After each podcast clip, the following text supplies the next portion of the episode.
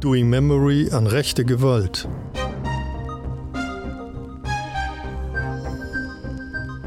Der Podcast, der spricht, worüber viel zu wenig gesprochen wird. Über die Folgen rechter Gewalt, über Schmerz, über Missachtung.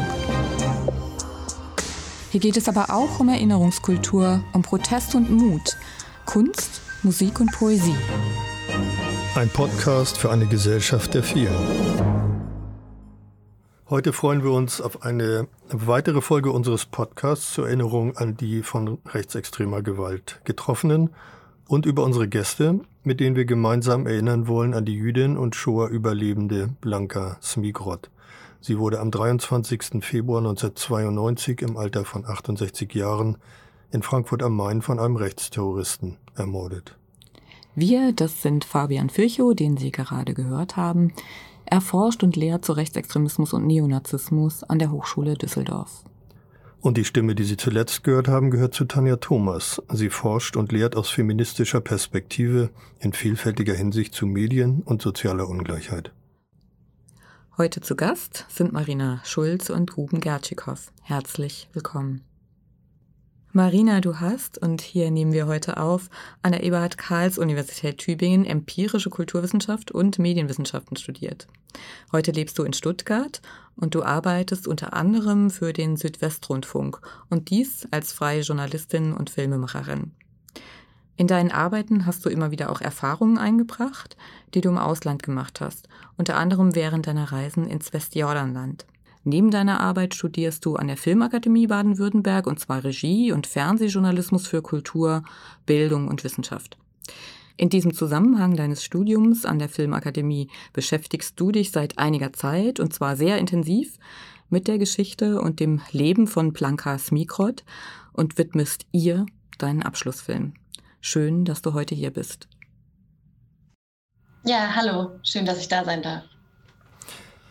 Ruben, du bist Publizist und recherchierst seit vielen Jahren zu den Themenfeldern Rechtsextremismus, Antisemitismus und Verschwörungsideologien und warst zwischen 2019 und 2021 Vizepräsident der European Student of Jewish Students und der Jüdischen Studierendenunion Deutschland.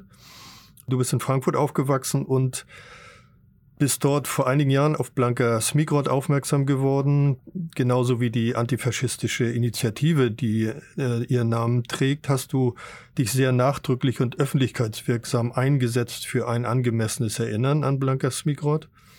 Und wichtig ist dir dabei, das hast du bei verschiedenen Gelegenheiten ja immer wieder herausgestellt, dass jüdisches Leben in seiner Vielfalt sichtbar gemacht werden sollte und Jüdinnen und Juden nicht allein auf ihre Opfererfahrung reduziert werden sollten.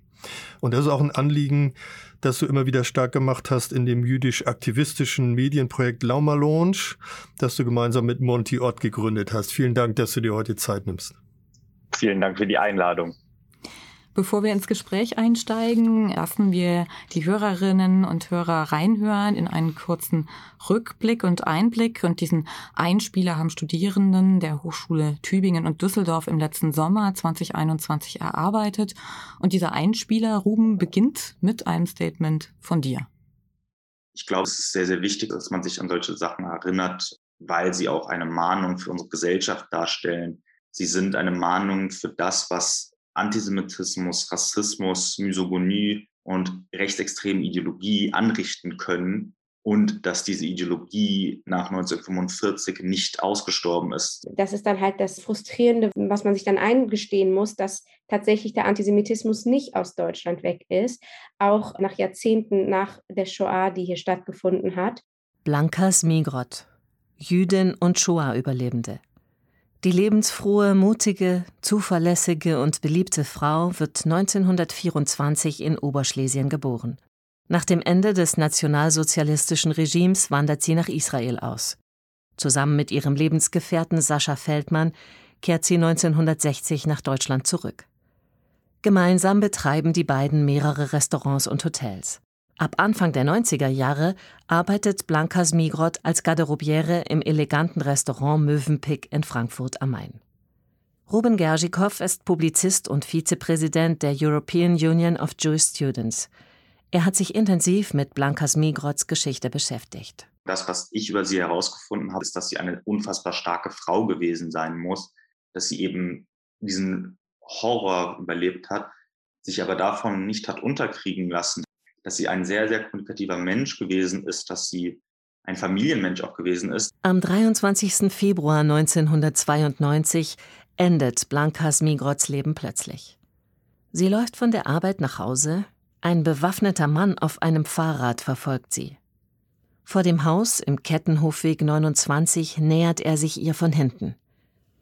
Blankas Migrot ist 68 Jahre alt und hat den Horror von vier Konzentrationslagern überlebt, darunter Auschwitz und Flossenbürg. An diesem Tag stirbt sie durch die Hand des schwedischen Neonazis John Assonius. Anschließend stiehlt er ihre Handtasche und flieht. Einige Tage vorher ist Assonius zu Gast im Restaurant Mövenpick gewesen. Dort hat er seine Jacke an der Garderobe abgegeben.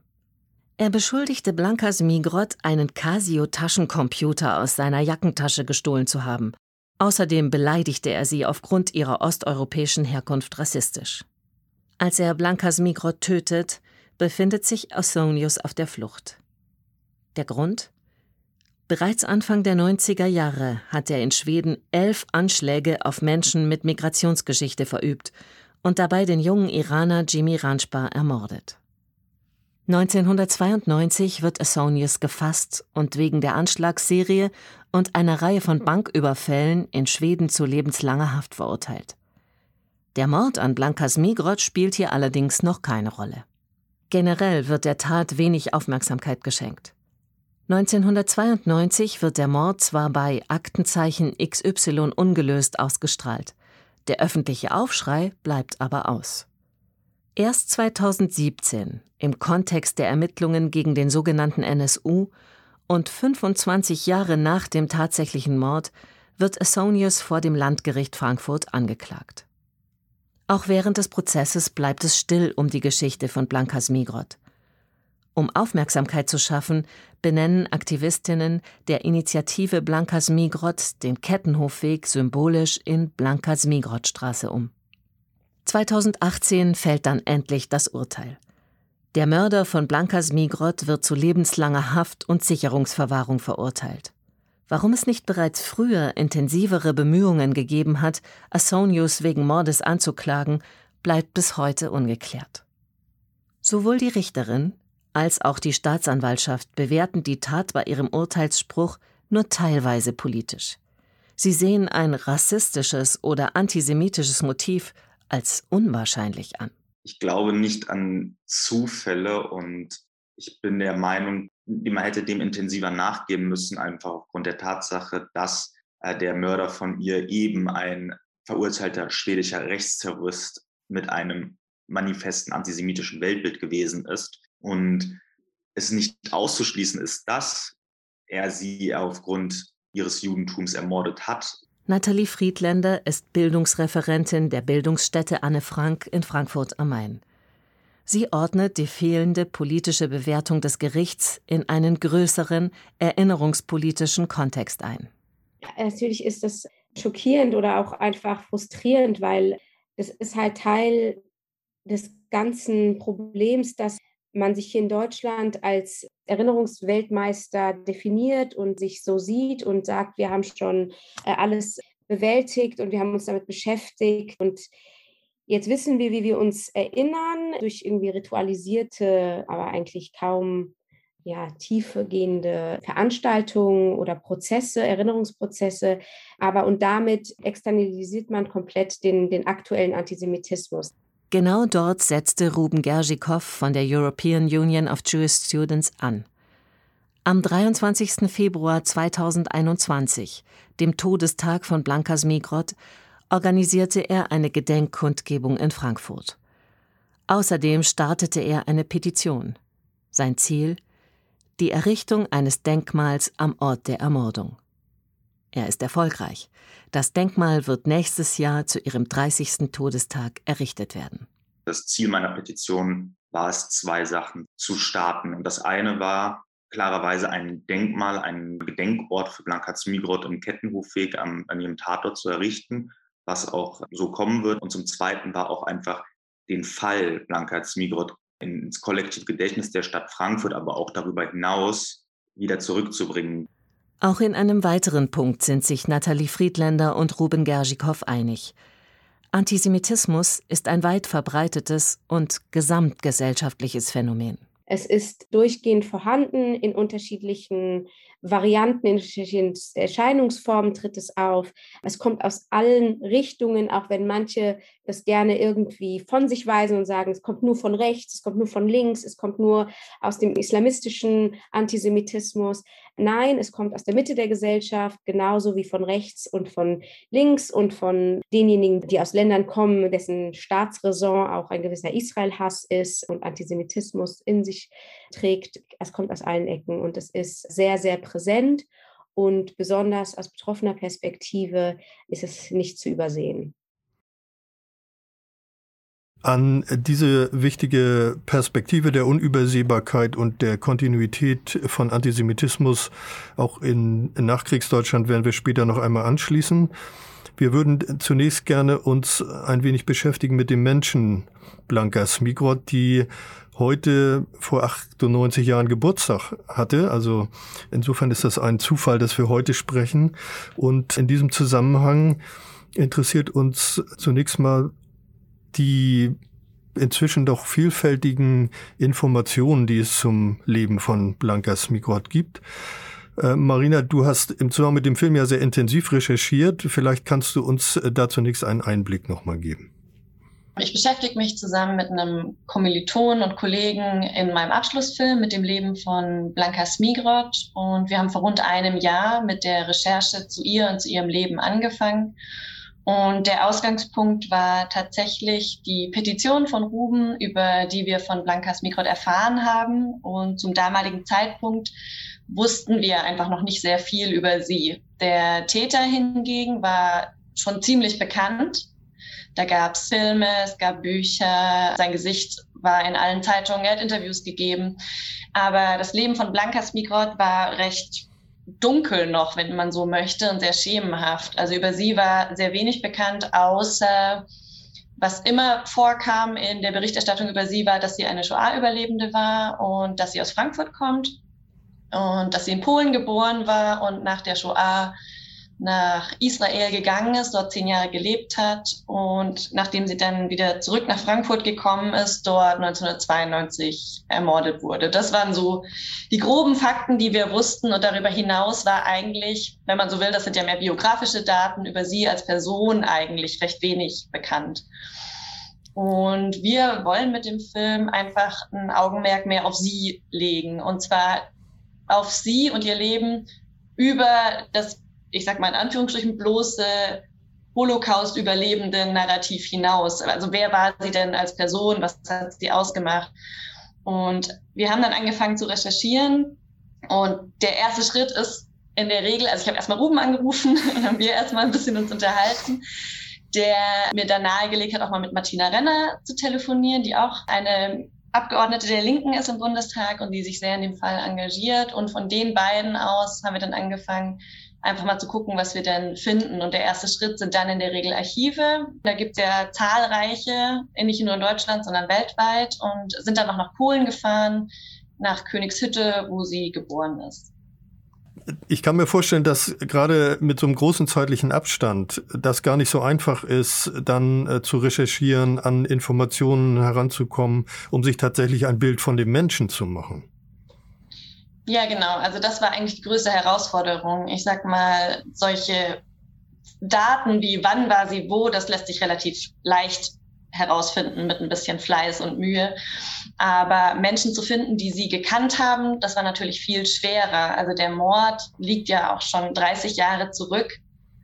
Das heißt, viele Leute, die Sie damals gekannt haben, sind mittlerweile einfach verstorben, weggezogen, nicht mehr auffindbar. Dann kommen ganz banale Sachen dazu. Zum Beispiel hat sie Mövenpick gearbeitet, aber das Mövenpick hat die Personalakten von damals einfach nicht digitalisiert und die gibt es eben nicht mehr. Also Leute noch zu finden, die sie gekannt haben und über sie persönlich was erzählen können, das ist eigentlich die größte Herausforderung bei so einer Recherche.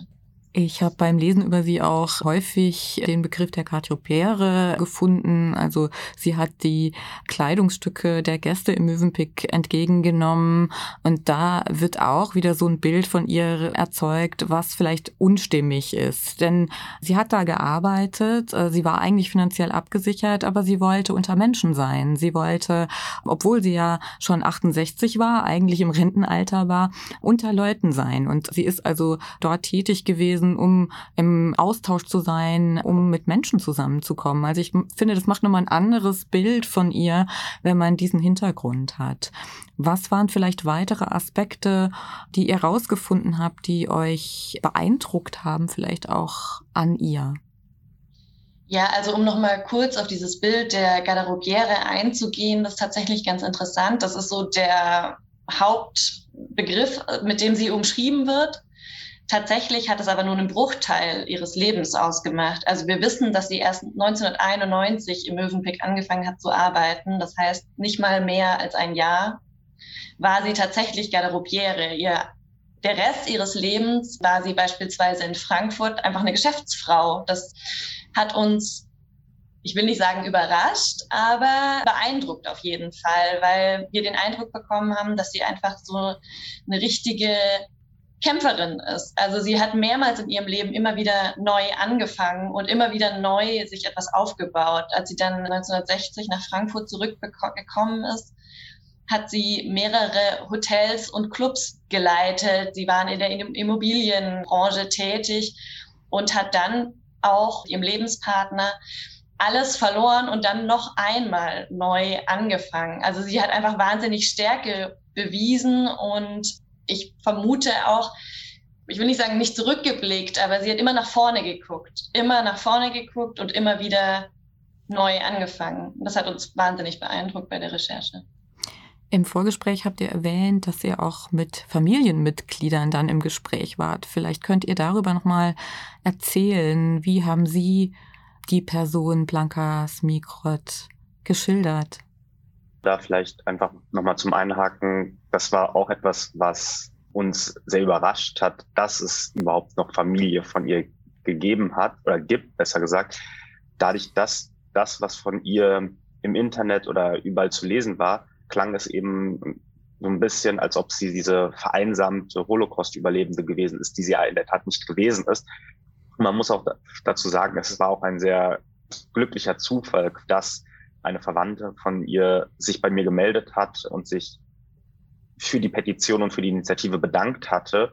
Und dann haben wir relativ lange mit ihr, beziehungsweise ich im ersten Schritt mit ihr telefoniert, bevor sie dann auch dann bereit war, Marina bei den Recherchen beziehungsweise bei der bei der journalistischen Arbeit zu helfen. dann, äh, also ich glaube, Marina kann dazu noch sehr, sehr viel sagen, was, was uns René erzählt hat.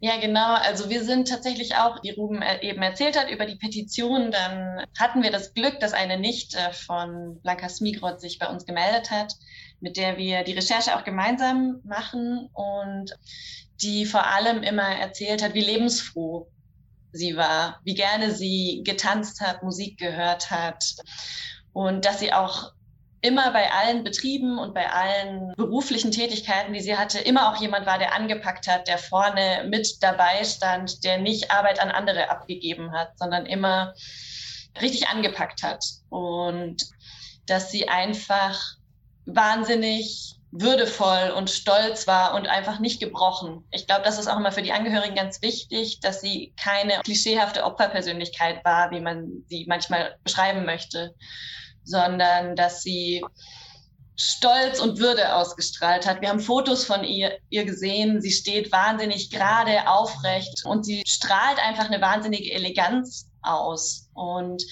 einer ihrer Angehörigen beschreibt sie immer mit Lily Palmer. Das war so eine Schauspielerin, die aber eine wahnsinnig strahlende, schillernde Persönlichkeit war und mit der vergleichen sie Blanca sehr gern. Du hast jetzt von Archiven berichtet und auch von dem Mitarbeiterarchiv von Mövenpick, was eben sie nicht mehr geführt hat als Mitarbeiterin. Was gab es sonst noch für Quellen neben der Familie? Gab es noch weitere Quellen, die ihr jetzt hinzuzieht? Ja, also wir waren in Polen. Dort gibt es das äh, Nationale Staatsarchiv. Da wurde in den frühen Mitte 30er Jahre einfach Listen erstellt aller jüdischen Mitbürger, die dann eben auch inhaftiert werden sollten. Da ist sie aufgeführt, gemeinsam mit ihrer Familie. Darüber hinaus gibt es diverse Gedenkstätten, zum einen von den KZs, in denen sie inhaftiert war, zum anderen zum Beispiel die World Zionist Organization, in der sie als Person verzeichnet ist, die nach Israel eingewandert ist. Darüber hinaus eben Meldeämter. Also sie sind in Frankfurt im Meldeamt geführt, im Gewerbeamt. Das sind so die Quellen, die man da abgreifen kann. Gibt es denn in der Familie noch etwas, äh, sozusagen der Nachlass, ist der weitergereicht worden an die Familie? Können die etwas mehr noch berichten? durch klassische Quellen wie so äh, Briefe oder sonstige Materialien? Gibt es da noch was? Also da gibt es tatsächlich sehr, sehr wenig. Zum einen hatte sie selbst nur, sagen wir mal, einen geringen bis nicht existierenden Nachlass damals, als sie nach Israel gegangen ist, einfach aufgrund des Holocausts. Zudem sind die Verwandten sehr oft umgezogen. Gerade die eine Verwandte, mit der wir sehr eng in Kontakt sind, hat in Brüssel gelebt, in Deutschland, in Israel. Und durch die vielen Umzüge ist da einfach auch sehr viel dann irgendwann entsorgt worden. Und der Hauptkontakt war tatsächlich telefonisch zwischen den beiden immer. Da gibt's leider recht wenig. Wir hoffen aber noch auf Briefe. Ansonsten gibt's eben viele Fotos. Fotoalben sind sehr viele noch da. Genau, und diese Fotos zeigen eigentlich auch das, was dieser überraschende Moment war, dass sie auf diesen Fotos sehr, sehr stolz, sehr, sehr lebensfroh auch wirkt und eben, und ich glaube, da, da, werden wir noch heute, heute öfter drüber reden, dass sie eben nicht diese gebrochene Frau war, sondern dass sie wirklich eine lebensfrohe, und Marina hat das irgendwie ganze Zeit äh, gesagt, eine lebensfrohe Frau war, die zwar ihre Geschichte hatte, aber sie sich nicht von dieser Geschichte negativ hat beeinflussen lassen, sondern weitergemacht hat. Und das erkennt man auf sehr, sehr vielen Fotos immer wieder.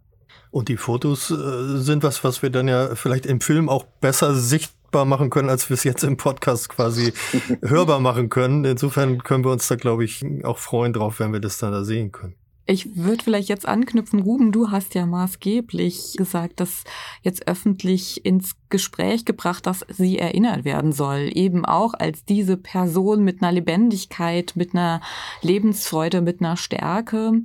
Du hast eine Petition gestartet. Kannst du mal erzählen, wie es dazu kam und welche Reaktionen es darauf gab?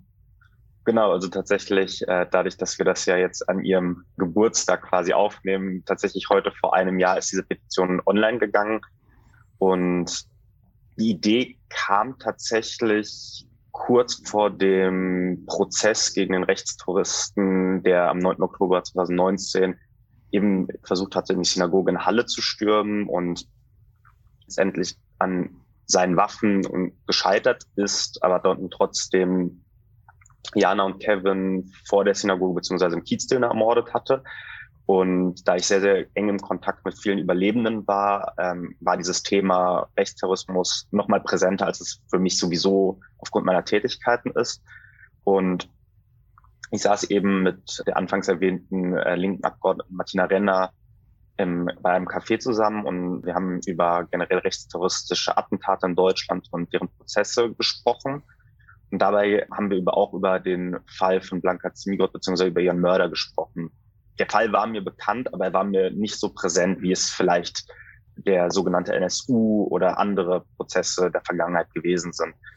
Und dann war ich kurzer Zeit später wieder in Frankfurt und habe mit verschiedenen Menschen aus der jüdischen Gemeinde, aber auch mit FrankfurterInnen, die die Geschichte der Stadt eigentlich sehr, sehr gut kennen, gesprochen. Und es war so ein bisschen wie so ein Schleier, der über dieser Geschichte hing. Ein paar Leute hatten etwas von diesem Fall gehört, viele kannten den Fall überhaupt nicht.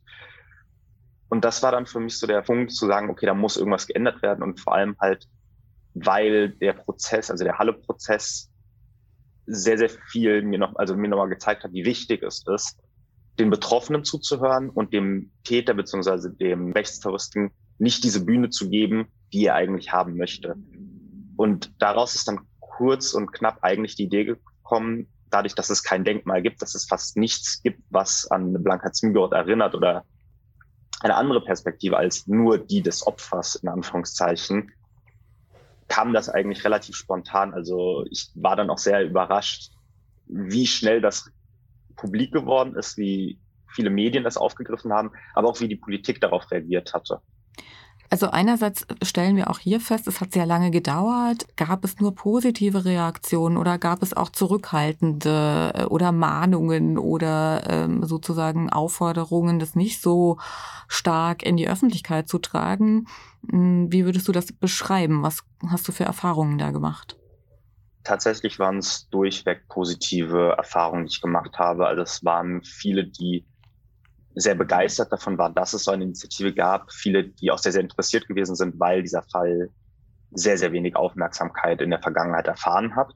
Von daher kann ich sagen, dass es nur positive, sehr, sehr lobende und sehr, sehr anspornende Kommentare und generell das Feedback war sehr, sehr, war durchweg positiv, was natürlich auch dann auch ein Ansporn gewesen ist, noch weiterzumachen und es nicht nur bei dieser Petition zu lassen, sondern daraus halt dann einfach auch ähm, Ideen gesammelt, wie kann man eigentlich noch weitermachen. Und schlussendlich ist daran auch, daraus dann auch die Idee gekommen, dass man am, eben am 29. Todestag diese Kundgebung am Tatort organisiert.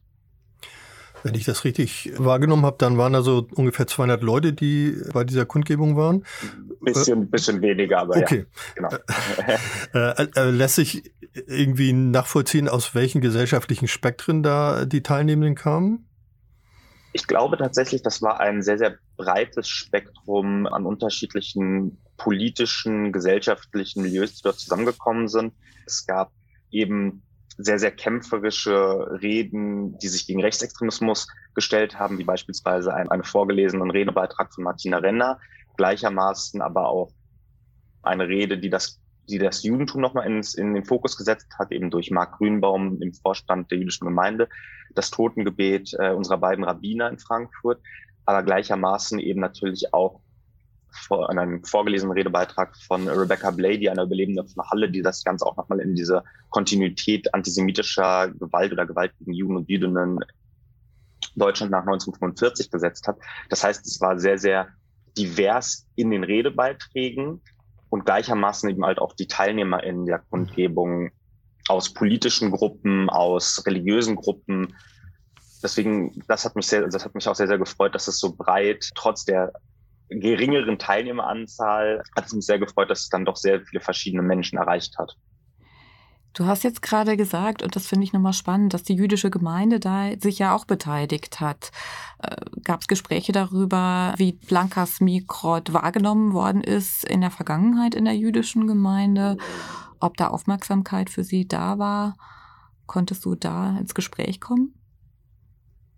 Ich glaube, dass der Fall relativ wenig Aufmerksamkeit damals erfahren hat, generell, also sowohl gesamtgesellschaftlich, aber auch in der jüdischen Gemeinde. Also Gerade muss man sagen, dass die jüdische Gemeinde Frankfurt auch aktuell eine sehr politische ist.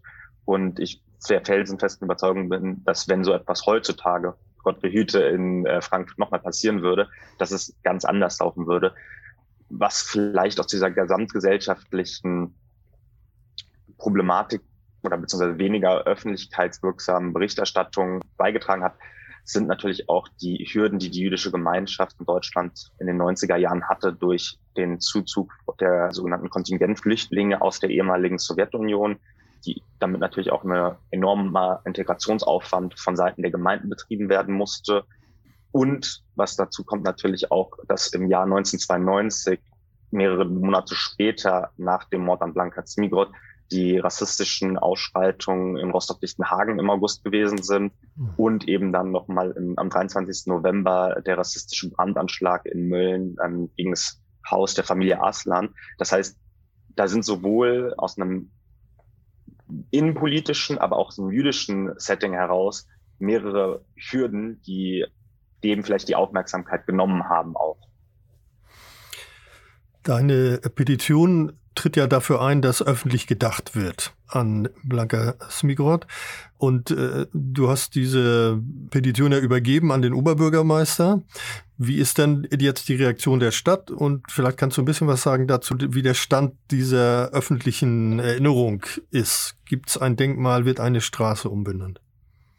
Direkt einige Tage nach der Veröffentlichung der Petition haben sich Mitglieder der Grünen-Fraktion im zuständigen Ortsbeirat bei mir gemeldet und waren voller Tatendrang, diese Petition zu unterstützen und auch diese Forderung, das Denkmal in die Tat umzusetzen. Und das hat sich durch das ganze vergangene Jahr gezeigt, dass sie auch wirklich daran interessiert gewesen sind. Also sie waren die ersten aus der Politik, die sich bei mir gemeldet haben. Und ich kann so viel sagen, dass auch die Finanzierung jetzt genehmigt worden ist von Seiten des Ortsbeirates. Das heißt, dieses Denkmal bzw. die Plakette wird kommen und hoffentlich auch rechtzeitig zum Jahrestag. Aber wir wissen ja alle, dass in Deutschland die bürokratischen Mühlen dann doch etwas langsam malen. Aber so viel ist sicher, das Denkmal kommt auf jeden Fall.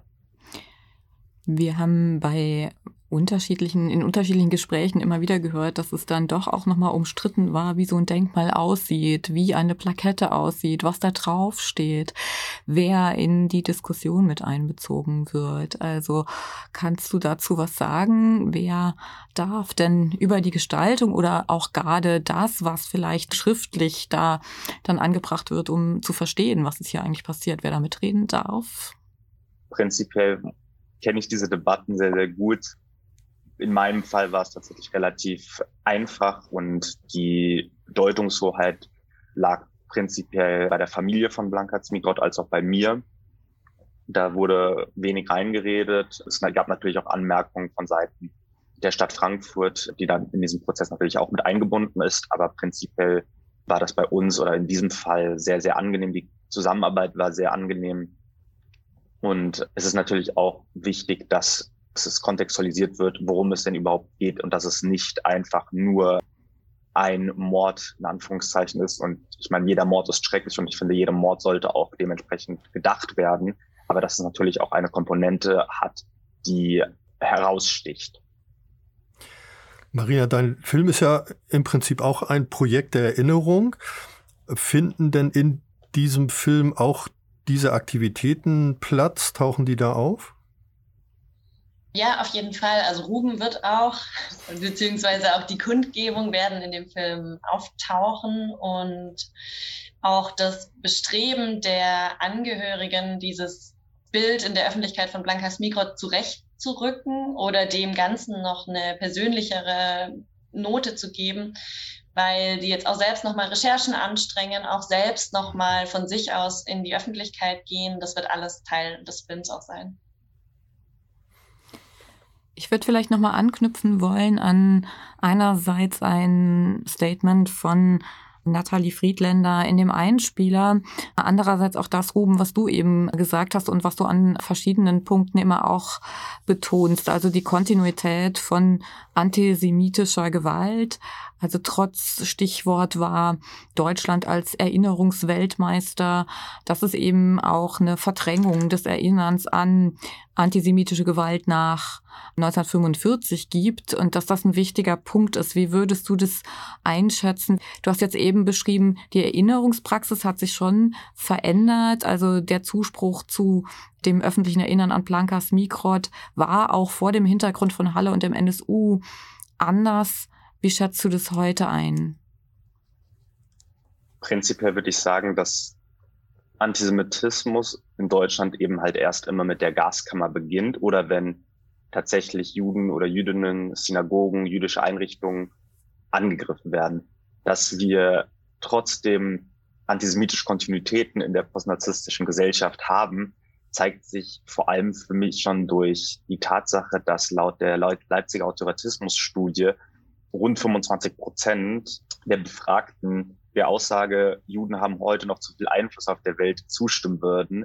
Das heißt nicht, dass sie direkt Antisemitinnen sind und möglicherweise Gewalt ausüben, aber das zeigt eben, dass antisemitisches Denkmuster bis heute fortwirken. Und sich dessen bewusst zu sein, ist, glaube ich, der erste Schritt, wie wir Antisemitismus bekämpfen können. Und wir sehen, dass Antisemitismus nichts ist, was irgendwie nur in bestimmten politischen Kreisen oder in verschiedenen Gesellschaftsschichten aufkommt, sondern Antisemitismus ist in jeder politischen Ecke zu finden, in jeder gesellschaftlichen Ausrichtung. Antisemitismus ist Teil der Gesellschaft, in der wir leben und das muss in jeder Situation auch so klar benannt werden und nicht dass wir den schwarzen Peter spielen und sagen, wir sind frei von Antisemitismus. Die da hinten sind eigentlich das Problem. Und das wird in Deutschland sehr, sehr gerne gemacht, dass Antisemitismus quasi zu einem Werkzeug für verschiedene politische Agenda betrieben wird. Du hast ja vorhin auch nochmal genannt Beispiele der rassistischen Gewaltwelle der frühen 90er Jahre. Und wenn es um jüdische Stimmen geht, die sich auch dazu geäußert haben, also die Vorsitzenden des Zentralrats der Juden in Deutschland, ob das jetzt Paul Spiegel war oder Ignaz Bubis, haben ja vielfach sehr deutlich Position bezogen. Nicht nur gegen Antisemitismus, sondern auch gegen Rassismus. Also das waren sozusagen ja die Spitzenrepräsentanten, wenn man so will. Gibt es dann eine gewachsene Bereitschaft, sich auch offensiv und selbstbewusst einzumischen in solche Auseinandersetzungen?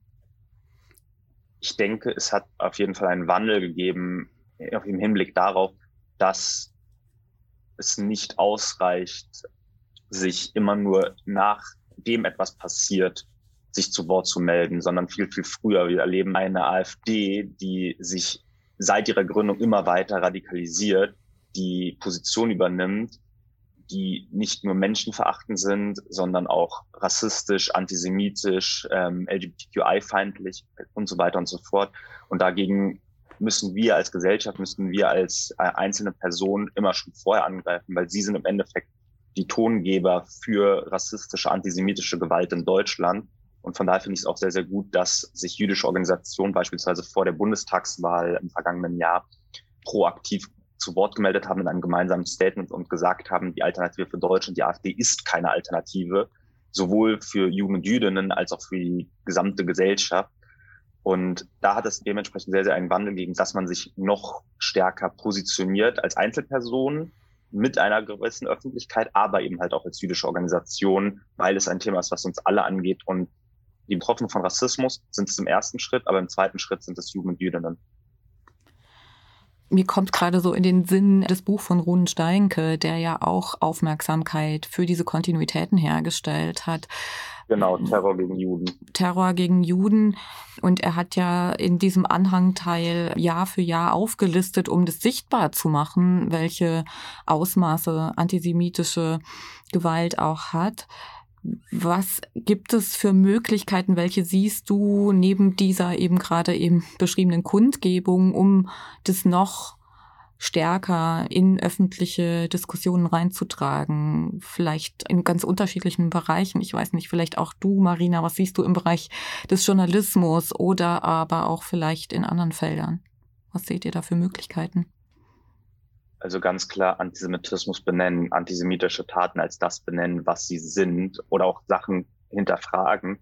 Beispielsweise vor einigen Tagen gab es die Geiselnahme in Texas in einer Synagoge, wo dann von Seiten des FBI gesagt wurde, dass es mutmaßlich nicht antisemitisch gewesen ist, obwohl der Geiselnehmer noch im letzten Jahr gesagt hat, dass er alle Juden und Jüdinnen umbringen möchte. Und wenn jemand bewaffnet in eine Synagoge geht, dann ist es antisemitisch.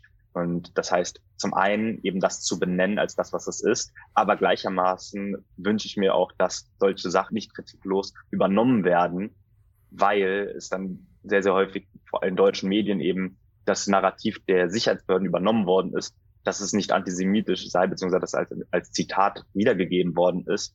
Und das ist für Juden und Jüdinnen in Deutschland, die eben, und du hast es gesagt, Ronen Steinke hat es im Terror gegen Juden kribisch aufgelistet, wie viele antisemitische Angriffe es auf Personen, Einrichtungen, Friedhöfe etc. etc. gab. Das ist jedes Mal ein neuer Schlag für die jüdische Gemeinschaft. Und wenn das, diese Erfahrung oder diese, diese Traumata aberkannt werden oder nicht als das benannt werden, dann löst das nicht nur Unbehagen, sondern auch eine extreme Unsicherheit für die jüdischen Gemeinden in Deutschland aus. Zugleich beobachte ich und das ist vielleicht noch mal was, was ich aufgreifen möchte, dass es eine neue so würde ich es sehen und bin gespannt auf eure Einschätzung, eine neue Vielstimmigkeit gibt. Es gibt Zeitschriften wie Yalta, die jüdisches Leben in der Gegenwart in der Bundesrepublik sichtbar machen wollen. Es gibt Künstlerinnen, die mit Performances auch zu Halle aus betroffenen Perspektive sprechen. Wie hm, schätzt ihr das ein? Welche Öffentlichkeitswirksamkeit hat das? Macht das eine neue Vielstimmigkeit jüdischen Lebens? Definitiv. Also das ist etwas, was auch mit natürlich den neuen Kommunikationsmöglichkeiten einhergeht, dass es nicht nur die eine jüdische Person gibt, die immer wieder äh, in Talkshows oder sonst wo auftritt, sondern dass Juden und Jüdinnen, vor allem junge Juden und Jüdinnen, sich ihre eigene Sichtbarkeit erkämpfen, auch um ihre Sicht der Dinge kundzutun, denn es gibt nicht das Judentum. Für die einen ist das Judentum Religion, für die anderen Kultur. Und das ist, glaube ich, auch sehr, sehr wichtig. Und das ist mir persönlich auch sehr, sehr wichtig, weswegen ich genau auch diesen jungen jüdischen Stimmen meine Stimme geben möchte, beispielsweise durch ein gemeinsames Buchprojekt mit eben Monty Ott, mit dem ich äh, ein Medienprojekt gegründet habe, das hoffentlich in diesem Jahr noch erscheinen wird, wo es eben darum geht, wie junge Juden und Jüdinnen sich ihren Raum in verschiedenen Aspekten des gesellschaftlichen Zusammenlebens erkämpfen, sei es in subkulturellen Kontexten, sei es im Bereich der Street Art, sei es in politischen Organisationen, in Jugendparteien, im Sport und so weiter und so fort. Es gibt dort Juden und Jüdinnen, die etwas dazu beitragen wollen, aufgrund ihrer jüdischen Identität, aber dementsprechend sind sie auch verschiedenen Herausforderungen und Hindernissen ausgesetzt und diese Diversität und Pluralität gilt es aufzuzeigen, um eben halt auch Stereotype oder andere Bilder, die die Gesellschaft vom Judentum hat, zu brechen oder beziehungsweise zu irritieren. Ich würde jetzt eine Anschlussfrage stellen, aber die Frage ist, ob Marina, ob du sozusagen da auch nochmal rein willst jetzt in die, in das Gespräch. Dann würde ich das natürlich vorziehen. Ich glaube, Ruben kann das viel besser beurteilen als ich tatsächlich, aber ich würde, glaube ich, da komplett mitgehen. Ich glaube, zum einen, zum einen ist es die Möglichkeit, überhaupt Gehör zu finden über verschiedene Medien etc. Und ich glaube, zum anderen, was auch wichtig ist, ist von Seiten der, der Medien, das neu zu denken, wenn man sagt, wir brauchen, also zum einen erstmal von den Redaktionen mehr Kontakt zu jüdischen Menschen überhaupt zu haben. Ich glaube, da ist ganz oft die Frage, wen fragt man denn überhaupt? Und dann wird oft auf Institutionen wie Gemeinden zurückgegriffen oder den Zentralrat der Juden. Aber das sind eben nur Bruchstücke des jüdischen Lebens in Deutschland. Ich denke, das ist sehr viel breiter und man muss sich davon lösen, zu sagen, wir sprechen immer dieselben Institutionen an bei der Frage nach Gesprächspartnern oder wenn wir ein Thema zum also wenn wir einen Artikel schreiben zum Thema jüdisches Leben, dann bilden wir direkt jemanden ab mit Kippa oder wir bilden direkt jemanden ab, der eine Israel-Fahne schwenkt. Ich glaube, da gibt es in den Redaktionen auch noch sehr viel Verbesserungspotenzial und ich glaube, das stößt gerade auf ein sehr großes Engagement innerhalb der Menschen, die jüdisch sind und selber an die Öffentlichkeit treten. Und da muss es, glaube ich, einfach mehr Verbindungspunkte geben und dann sehe ich da auf jeden Fall eine positive Entwicklung. Ja, vielleicht liegt das auch daran, dass viele der jüngeren jüdischen Stimmen, wenn ich diese Formulierung mal aufnehme, weniger institutionalisiert sind. Und bis jetzt jedenfalls. Und meine Frage ist auch, ob sich darüber nicht auch Chancen ergeben für neue Allianzen, Bündnisse, Stichwort Intersektionalität, da wird ja auch viel sichtbar. Und ob das nicht auch ein sehr wichtiger und hilfreicher Schritt ist, um um den Bogen nochmal zu nehmen, auch Erinnern an rechte Gewalt äh, stärker sichtbar zu machen, weil auch davon sind ja unterschiedliche Gruppen betroffen. Das ist Gewalt gegen Juden und Jüdinnen, das ist Gewalt gegen diejenigen, die als äh, nicht dazugehörig, das gilt ja dann in, die, in antisemitischer Lesart für Jüdinnen auch. Ob da nicht sozusagen sich auch Möglichkeiten ergeben, nochmal in der Allianzbildung, in der Zusammenarbeit im Erinnern an rechte Gewalt? Definitiv, also für mich immer noch eines der beeindruckendsten Veranstaltungen der letzten Jahre mit, mit diesem Thema war das Festival of Resilience, das jetzt zum zweiten Mal stattgefunden hat.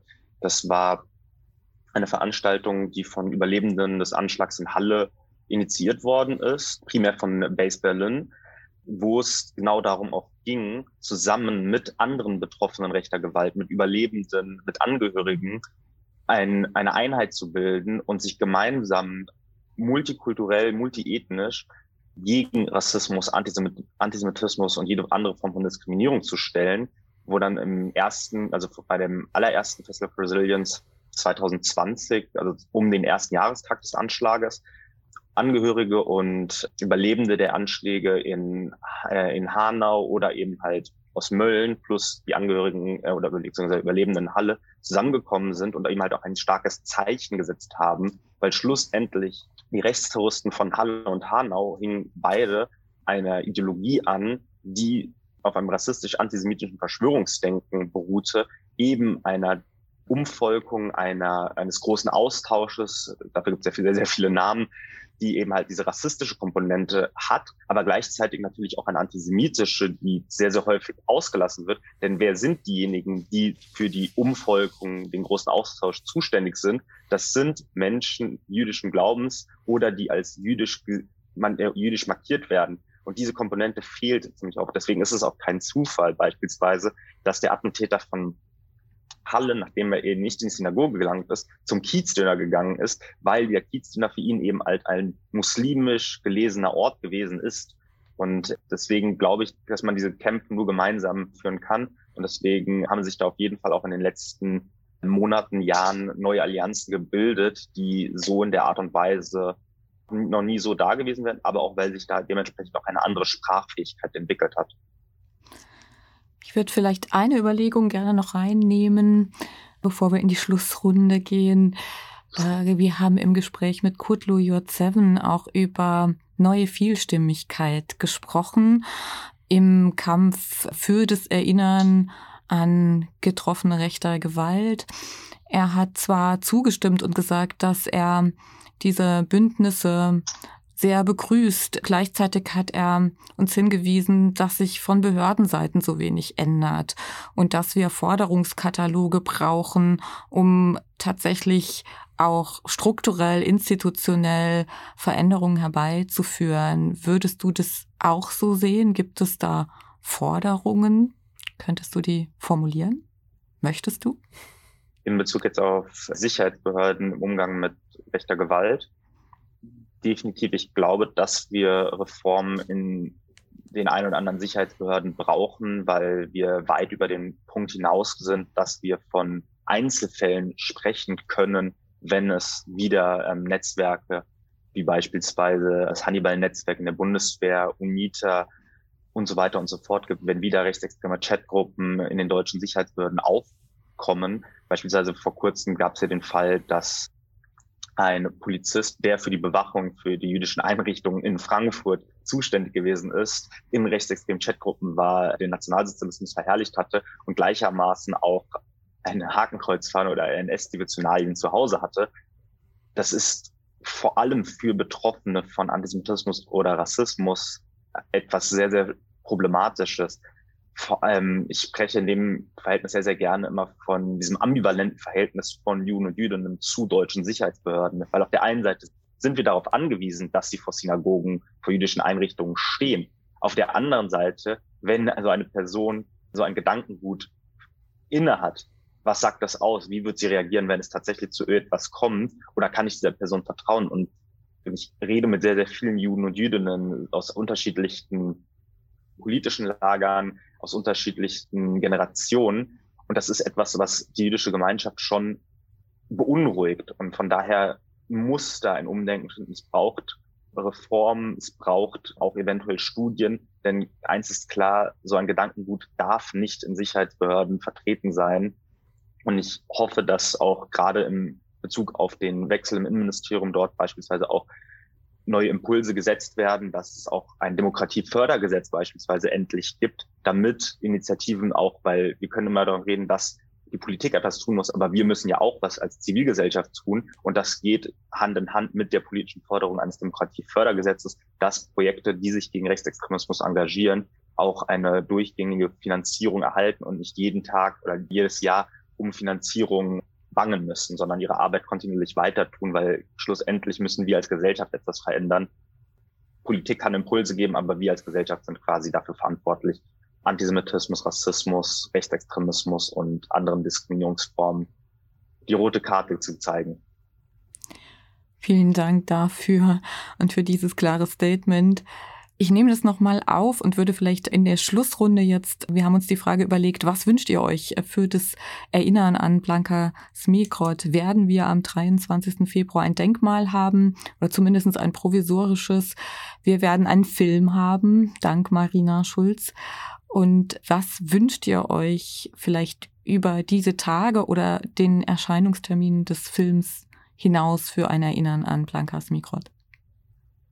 Für mich ist ganz klar, dass dieses Erinnern auch über meine Person hinausgeht, dass es Initiativen, Gruppen, eventuell städtische Initiativen auch gibt, die sich nochmal diesen Fall Blanka Zmigrod annehmen, die dieses Gedenken auch jährlich vorantreiben, weil ich bin nur eine Person und kann das machen, was ich für richtig halte, aber es braucht, wie gesagt, braucht eine gesamtgesellschaftliche, es braucht einen, einen städtischen Zusammenhalt, um Gedenken vorantreiben zu können. Das heißt, ich wünsche mir, dass wir als Gesellschaft aus dieser Vergangenheit lernen, um daraus zu wachsen und weiter auch Erinnerungen und Kampf gegen Rechtsextremismus vorantreiben zu können. Also ich denke, bei mir geht es in eine ganz ähnliche Richtung. Ich wünsche mir einfach, dass aus diesem Film ein Gespräch erwächst dass nicht nur dieser Film einmal gesendet wird und danach ist es damit getan und dass dann diese Gedenktafel dort steht und damit ist es erledigt, sondern dass das eigentlich ein Ausgangspunkt ist für ein weiterführendes Gespräch und dass wir zum einen natürlich an Blanca gedenken, zum anderen aber auch sensibler werden für solche Fälle und solche Themen, weil wenn man bei ihr genau hingeguckt hätte, hätte man bestimmte Muster vielleicht auch besser erkennen können für Fälle, die später passiert sind. Und ich denke, es ist einfach ganz wichtig, dass wir nicht nur dieses jährliche Gedenken machen, sondern darüber hinaus, dass einfach auch die Leute bewegt, sensibler zu werden für dieses Thema, aktiv zu werden und das einfach in einem Gespräch gesellschaftlich auch auszuloten, was für eine Art Gesellschaft wollen wir haben, wie wollen wir mit sowas umgehen und was bedeutet das eigentlich für uns und für die Zukunft. Ganz herzlichen Dank für dieses Schlusswort an Marina Schulz. Wir danken Ruben Gertschikow für die Zeit und das Gespräch und freuen uns auf die Ausstrahlung und auch auf unsere weiteren Folgen in unserem Podcast Doing Memory Erinnern an rechte Gewalt. Vielen Dank.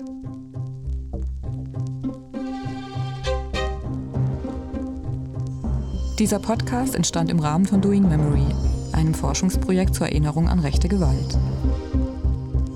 Redaktion Tanja Thomas, Fabian Virchow und Tobias Fernholz. Co-Konzeption und Produktion Grasshopper Kreativ. Moderation Tanja Thomas und Fabian Virchow. Begleitmusik Martin Pfeilsticker und Pia Fruth. Die Ereignisrückblicke und Shownotes haben Masterstudierende der Eberhard Karls Universität Tübingen und der Hochschule Düsseldorf produziert. In dieser Folge waren daran beteiligt Tran Trieux, Sophie Gurland, Caroline Hoos, Lea Rodenburg, Celine Desel und Anna Warnholz. O-Tongebende Nathalie Friedländer und Ruben Gerschikow. Sprecherin Pia Fruth.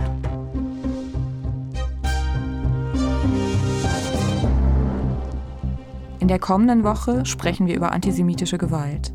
Ihre Opfer wurden Shlomo Levin und Friede Paschke. Weitere Informationen zu Doing Memory sind zu finden unter www.doing-memory.de. Das Projekt wurde unterstützt von der Volkswagen Stiftung. Für heute vielen Dank fürs Zuhören.